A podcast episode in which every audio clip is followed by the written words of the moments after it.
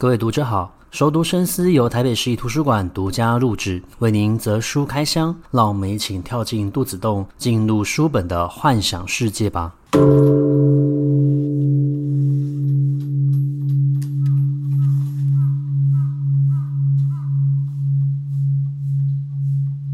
各位读者好，欢迎回到熟读深思。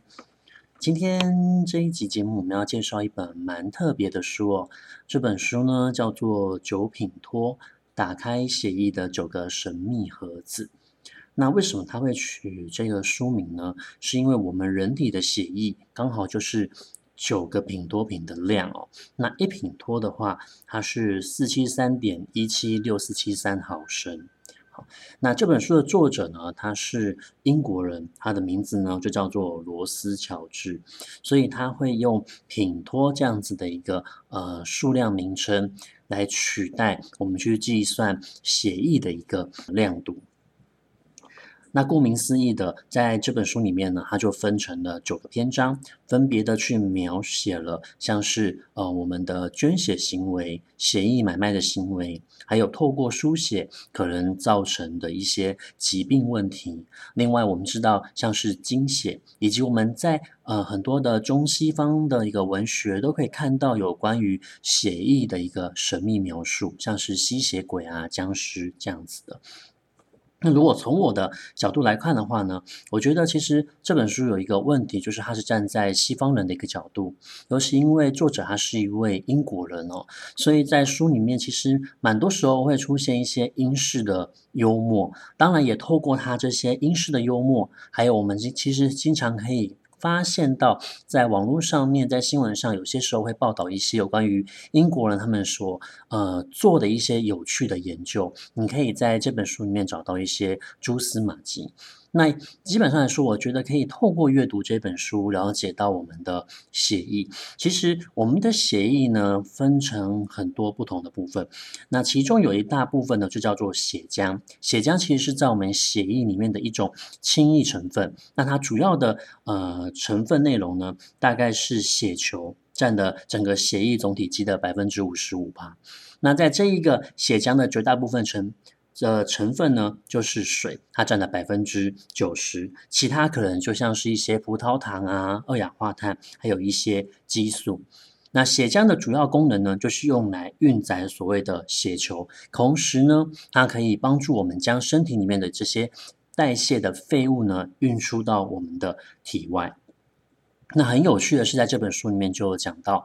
基本上是不能够买卖血液的。所以血液它只可以透过捐，所以我们常常会看到，就像是红十字会也好，或者说是医院的宣传也好，都会说血浆或者说是血液目前是告急的，血库已经快要没有呃存档了，没有存货了，希望民众们呢可以卷起袖子，然后大家一起加入捐血的行列。那你就可以发现到血液它是不能够买卖的。但是吊诡的是，又会有所谓买卖血浆的问题，所以在这本书里面，它其实就有探讨到这一个层面，那也引据了像是美国还有加拿大的一些买卖血浆的案例哦。那其实，在阅读这本书的时候，我觉得。蛮有趣的，其实我从小也是一个很容易就会流鼻血的人。那很长一流呢，一整个晚上起来之后呢，就会发现到整个枕头都是已经干掉的血。那一直流到国小的时候呢，这个情况在慢慢的减少。那过去其实也曾经发生过，就是拔完牙齿之后。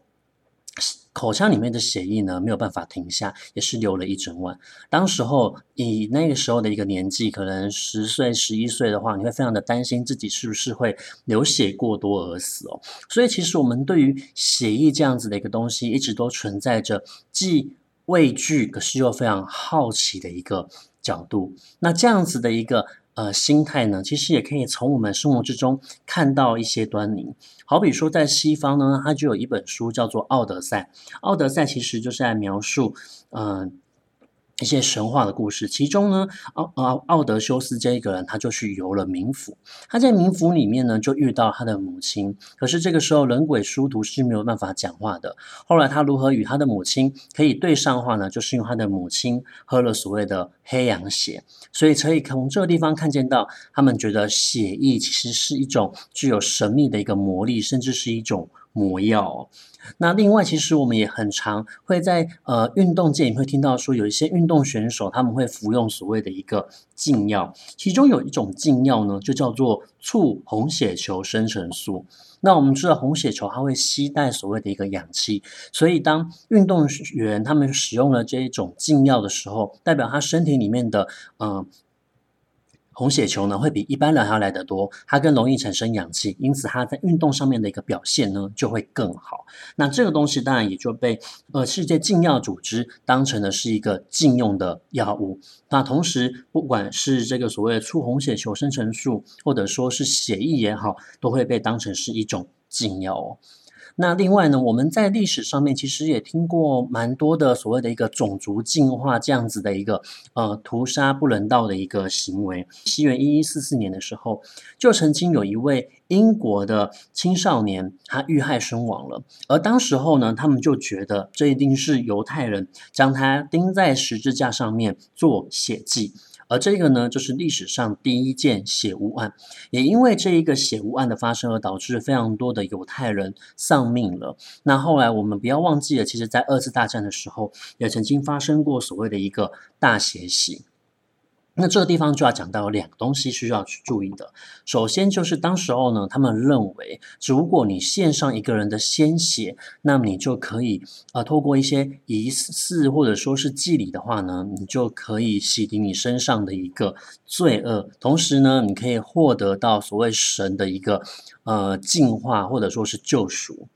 同时呢，你也会发现到，像这种所谓的一个你的血液与我的血液是不同的，我比较干净，你比较肮脏，这种带有所谓的一个清洁与不清洁的一个嗯争论也好，或者说是论述也好，你会发现到这种所谓的一个清洁与不清洁，其实它被当成是是一种武器，真正背后所隐藏的其实是一种阶级的一个划分。那么到了近代呢，也许我们已经没有这种所谓的一个旧俗了，我们也抛开了过去的这种呃不好的一个习俗或者说是民俗的行为。可是呃一些疾病的一个发生，却又导致所谓的一个协议再度受到了重视。好比说，我们应该都知道艾滋病。那艾滋病其实它是因为艾滋病毒而引起的。艾滋病毒它是世界上非常古老的一种，呃，你可以讲它是无生命体，因为它是 RNA，而我们现在的基因基因结构其实是所谓的一个 DNA。而这种古老的一个病毒，它主要是透过蛋白质的一个结合，而在我们的人体体内进行复制，而导致我们的呃免疫系统它没有办法判别得出来，其实这是一个有毒的病毒，应该要。及早受到所谓的一个扑杀，但是这种所谓的一个艾滋病毒，它又很容易产生变异，所以当我们的免疫系统反应过来的时候，它可能又再度发生变异了，你又必须要再度跟上它的一个脚步。那艾滋病毒它会导致我们人体的免疫系统受到破坏，因而导致我们没有办法抵抗其他的细菌或者说是病毒，所以很多的艾滋病患者，他其实不是死于艾滋病。这个病，而是因为他的免疫系统受到了破坏，而导致他没有办法抵抗其他呃病原体，因而而产生了一些并发症而失去生命的。那么艾滋病的一个防治其实提倡了非常多年，可是那么随着过去所谓的一个鸡尾酒疗法，然后还有一些抗病转的一个药物发生，我们认为。在透过所谓的一个卫教的教育，加强大家对于呃性病还有性行为的一个重视，要从事所谓的一个安全性行为，使用保险套，这样子的一个情况，可以让艾滋病慢慢的减少受到控制，进而可以降低呃受到感染的一个几率还有人数。可是呢，这样子的一个情况，随着医学的一个进步，像是有一些所谓的一个呃药物，它是可以防止艾滋。病毒的，像是 PrEP，它可以在呃发生性行为之后服用，来降低你感染到艾滋病的一个几率，同时也可以保护，就是如果你不慎的受到呃性侵害或者说是不当的一个性行为，非出于自己本人意愿的这样子一个性行为的时候，你可以防止性病在你的身上留下呃脚步或者说是足迹。可是随着这些药物的一个呃出现，却可能导致着就是新一代的年轻人们，他们对于艾滋病的一个注意或重视反而呃降低了，甚至他们会以为艾滋病其实已经成为了一个过去，已经成为了一个过去的历史了。他们并没有把艾滋病的一个呃迫害率、艾滋病毒的一个高侵入人体的这样子的一个情况放在心上。那么在这本书里面，它其实就有详细的描述到，在世界上面的各国，他们对于艾滋病的一个呃防治，然后重视投入的一些心力，以及现在面临到新的一个挑战。好，但是呢，除了我们上面所讲到的这一些东西之外，其实我们的生活之中，很常会把一些我们呃觉得非常珍贵的东西，或者说是呃价值观呢，也都会用血。来呃取代，你好比说，我们知道所谓的一个血钻石，实际上不是因为它真的会流血，只是因为呃在开采这种钻石的时候，你会耗费非常大的一个能力，几乎是牺牲了所谓的一个生命，才能够换得这么重要。这么重要、这么珍贵的一个呃钻石跟资源，那就好像是这颗钻石它试了冷血一般，所以被称为所谓的一个血钻石，并且被当成高价的宝石来贩售，甚至是拍卖。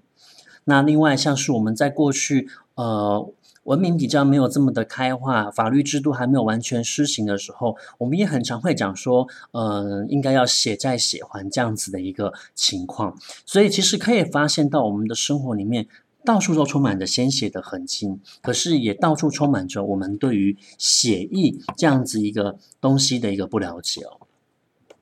那我觉得在这本书里面呢，它就是会让我们重新的去。反思，然后思考到，诶，原来其实我们对于血液这个东西，它虽然在我们的身体里面流动着，可是我们对于它的一个理解，却不是于我们自己所以为的。那其中呢，我觉得有一个呃篇章非常的有趣，这个篇章呢，就是所谓的一个特殊疗法。这个特殊疗法是什么呢？就是所谓的水蛭哦。那水蛭这种动物。它其实跟田鱼有点相像，但是又不太相同。水蛭，我们其实呃知道它的时候，通常都是可能有一个人去池塘或是湖泊玩，他没有做好防护。等到它从水里面起来的时候，你就会发现到它的大腿上面出现好几个呃黑色的东西，然后它开始吸在你的皮肤上面吸血。你不可以直接把它给拔掉，否则你会。嗯，血会流不停，你必须要透过特殊的方法，像是撒盐巴，让它自行萎缩，或者是等到它吸饱血了，自己掉下来才行哦。那过去曾经有一段很长的时间，非常的流行所谓的水蛭疗法，甚至这种疗法已经到了走火入魔的程度。不管你有什么样的一个疾病，你到已经去到那个呃治疗所呢，他就会说先来几个水蛭吧，反正只要有水蛭呢，它就可以解决你所有的一个问题。那这段那那当时候呢，最流行这种所谓的一个放血疗法的，就是在中世纪的时候，尤其对于当时候必须禁欲的这些修道士呢，他们很害怕自己会得到所谓的一个毒血症，因为他们必须要禁欲，不能够从事任何的性行为，所以呢，他们就会透过这种所谓的放血疗法来降低自己得到所谓毒血病的一个几率哦。那这样子的一个情况，后来就延伸到呃欧洲，有一段时间呢，所谓的一个理发师，他们同时也兼具着所谓的一个外科这样子的一个功能，他们会帮助这一些修道士或是有需要的人来放血哦。那现在呢，我们还可以看到一点点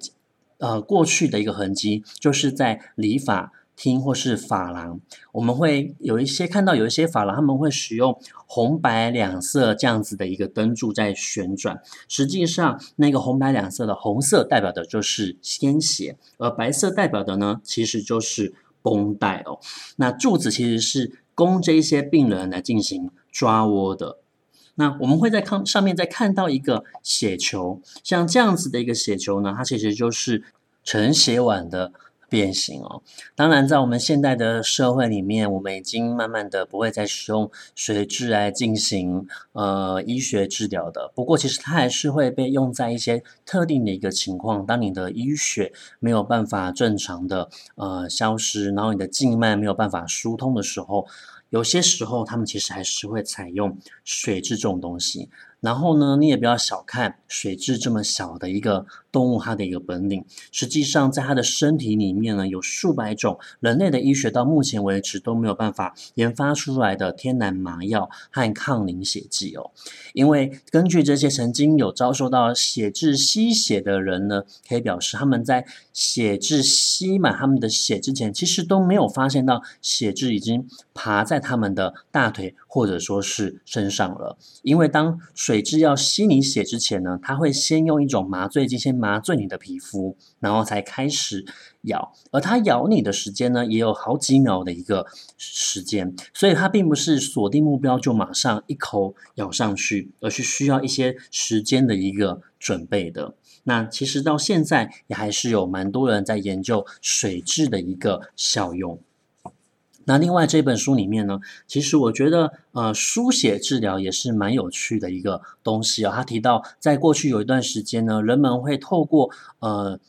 物种对物种，或是物种对人的一个输血来达成改变性格。好比说，他们觉得羊是比较温驯的，牛是比较忠诚的。那如果你输了这一些动物的血的话呢，你的性格也会因此而产生改变哦。那么，呃，大家知道就是什么时候造成这些所谓的一个捐血、输血的一个运血的一个技术的一个成熟吗？其实答案就是发生在我们的一次大战跟二次大战的时候，因为在当时候战争发生了，会有非常多的人受伤，而他们需要呃输血，不管是血液或者说是血浆，所以在这个时候，为了解决技术上面的一个呃落伍，他们就会想出非常多的一个方法，来让这件事情不要成为主力，让更多的人命可以活下去，同时慢慢的发展出相关的技术，去降低捐血的一个成本。那这个地方呢，要跟大家分享，在这个书里面发现的，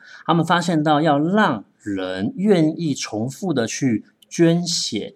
最好的方法其实不是给予他什么呃物品，或者说是兑换券，其实最好的方法反而是送一封温情的简讯给他，告诉他你所捐出来的血现在用在谁的身上了，谁因为你所捐的血而受益。那么其实我们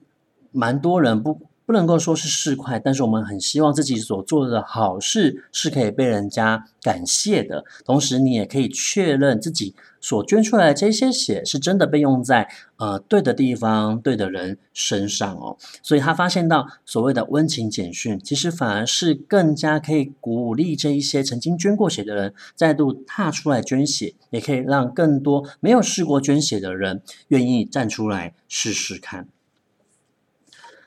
那么最后我要提到的一个东西呢，是所谓的经血，也就是呃女生她们每一个月都会来一次的月经哦。那现在我们当然会有蛮多像是嗯、蛮多方法来帮助女性朋友们在那个时候可以度过呃月经的一个不适。可是其实，在世界上还是有一些地方，他们对于月经，其实他们觉得月经这个东西是污秽的、不好的，而且必须要。严加隔离，然后不要影响到家人。像是在呃尼泊尔，过去还有所谓的月经小屋，这些月经刚好来的人，他们有五天的时间必须要被隔离在月经小屋里面，他们不可以接触家人，不可以直接拿到东西。你去买任何的东西，必须要必须要告诉老板，然后老板只可以把东西直接丢给你，因为他怕你身上的晦气会沾染到他的身上。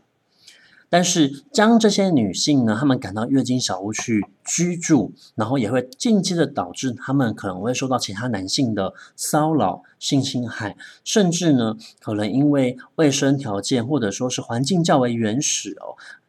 反而会导致她们很容易就遭受到野生动物的袭击，像是蛇，可能就会因为被蛇咬的关系而失去他们宝贵的一个生命。那我们前面所讲过的所谓清洁这件事情，其实它被当成是一种阶级的划分。有些人说你不够清洁，其实它并非呃，只是表面上的一个意思。有些时候它是一种阶级的划分，代表的是你的地位不如于我，你是比较轻贱的，你被他人所轻贱这样子的一个情况。那另外呢，也他也是从这样子的一个经血的研究才发现到，有些人会觉得女性经血来临的一个不适，多数都是属于他们的焦虑是一种无病呻吟。为什么？因为他们在意识里面会觉得女性比较不忍痛，所以他们今天喊痛的话呢，不是一定是真的痛，可能只是一种心性。但是他们对于男性的想象，觉得男性就是会比较冷痛，所以当他今天发出了哀嚎声的时候，那就代表他真的是忍受不住了。所以他透过像这样子的研究，反而发现到在医学上面，对男性使用麻醉药品的情况，反而是比较高的。那最后最后呢，呃，这本书里面其实也有讲到，我们其实一直希望可以透过人工的方式、医学的方式去合成血液，但血液里面有非常多的东西其实是没有办法合成的，最多只可以让它看似像是血，有血的效果，却没有办法真正的取代呃真正的血。那我们知道有一种病叫做血友病。其实我在求学的时候也遇过，呃，有血友病的同学，他其实非常的辛苦，必须要随时小心注意身体不要受到伤害，因为一旦出现伤口的时候，其实他是不容易将这个血给止住的。那过去在医学没有这么发达，也没有卫教观念的时候呢，曾经有一段时间非常的流行要去买所谓的一个血浆，对于。然后里面，因为血液里面还有的一种所谓的一个第八因子，而这个地方因子对于血友病的患者来说是一种解药。可是因为没有对于这种所谓的买卖的血液完全的消毒，它其实受到了污染，反而导致他们有高度。艾滋病或者说是 C 型肝炎，间接反而导致他们的寿命缩短了。所以对于当时候的稀有病患者来说，他们会觉得明明是一个救命的方法，可是为什么最后反而变成的是一种毒药呢？那在这个里面，他就有讲到，我们对于血液的了解，其实没有我们自己想象中这么的了解。同时，我们现代的医学也还没有办法可以合成血液。我们可能可以透过三 D 列印的方式去列印出一个器官，取代我们真实的一个器官，让我们可以续命。可是，当你今天需要血液的时候，它是没有办法制造出来的。这也就是为什么当血库的存血量不够的时候，政府或者说是这些非营利的组织，他们必须要大声出来，希望大家可以加入捐血的一个行列，因为这是我们现代医学的一个不足，也是血液它之所以在我们的眼中是如此的呃具有神秘，它又像是一种魔药，有些时候又好像带点污秽，然后我们不太能够明言这样子的一个呃成分或者说是因素在。那我蛮推荐大家可以，嗯，找机会看一下这一本书。这本书就叫做《九品托：打开协议的九个神秘盒子》。不过也要注意的就是，其实因为可能是因为作者他写作的一个关系，有些时候他会有一些个人的想法跟解读。那么我们在阅读的时候，也需要稍微的思辨一下，像这样子的一个思路，是否含有呃作者原先创作者他所自己带有的一个立场，或者说是观点。那今天的熟读深思就介绍到这个地方，希望大家喜欢这本书，也可以呃尝试看看买这本书，或是未来我们有这本馆藏的时候可以借来看看。那对我们人体可以有更多的一个了解跟认识。那如果您喜欢我们今天的节目，也欢迎您分享给你喜欢阅读的朋友。我们下一次的熟读深思空中再会，拜拜。